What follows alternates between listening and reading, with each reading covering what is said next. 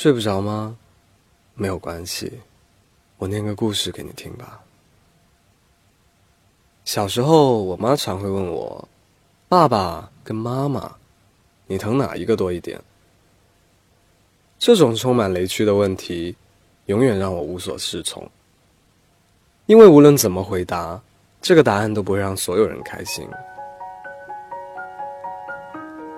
渐渐的，我开始对生活中一切二选一的问题都产生了恐惧。比如说，去 Seven Eleven 是吃鱼蛋呢，还是吃车仔面呢？还有在茶楼点排骨呢，还是点凤爪呢？嗯，我出生在十月七日，是个标准的天秤座。于是我常常就会想。世界上会不会有一种人，每一次面对跟我一样的问题的时候，都会选择仅有的两个选项中的另外一个？这个想法一旦生根，便在我的脑海中发芽了。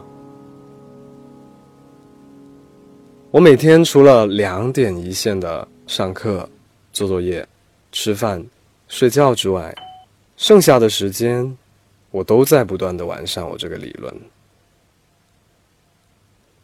直到有一天，我觉得这个理论已经不能再完美了，我就把它告诉给我的同桌。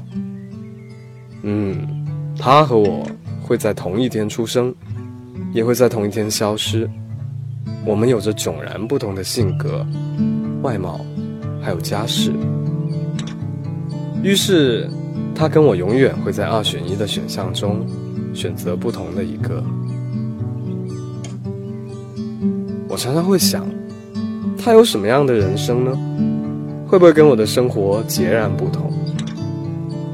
我内向收敛的话，他当然就会狂放外傲。我喜欢吃排骨，他肯定只会吃凤爪。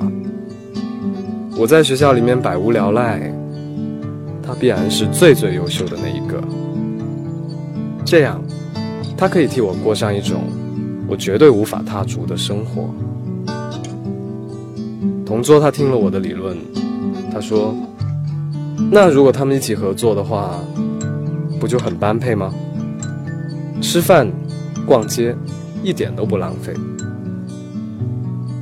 我的同桌是一个早熟、爱琢磨的女生，她接着问道：“假如你的理论是真的，你怎么验证它呢？”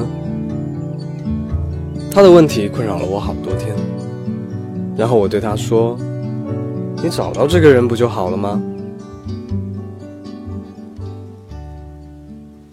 后来的某一天，我遇到了一个叫做鱼的女人，她有一个很罕见的姓氏，季，她叫季生瑜，我叫何生亮。原来相反的人连性别都要相反了，这是我始料未及的。于是，一切都解释得通了。我恨不得掘地三尺，把我当年的同桌找出来。同时，我又暗暗的痛恨自己，连毕业论文找的都是枪手，不然我一定会把这个发现，在最好的学术期刊上发表。鱼吃豆芽，只会吃芽菜的部分。我说，不要浪费啊，我只喜欢吃豆芽上的黄豆。他的脸挤出了很好看的微笑。我却因为他的不识货，脸上堆满不悦。我习惯了穿阿迪，他说他家里从来只穿耐克。鱼也是天秤座，但他是天秤座里的奇葩。《电锯惊魂》上映的那一天，我们相约一起去看。我一进电影院就独耳无言，他拿着一桶焦糖爆谷，看得津津有味。还不时用油腻的手扒开我手指的缝隙。一天，她成了我的女朋友，或者是我成了她的男朋友。我总是被动。后来某一夜，我做了一个很奇怪的梦，梦里我因为贩毒被公安抓了起来，于是。我想方设法逃到了加勒比海的一个小岛上，过着与世无争、捕鱼打猎的生活。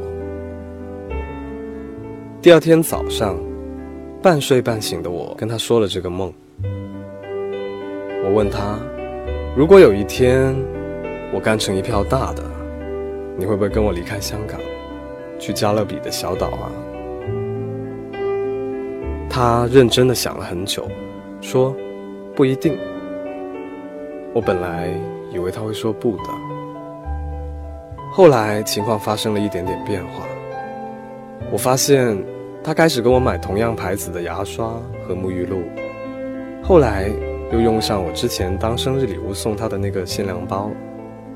而之前他一直说不喜欢包的颜色，干嘛都按照我的喜好来买。当我们在生活中发现了彼此的影子的时候，好像。生活并没有什么明显的变化，我好像又找到了我理论不能理解的东西。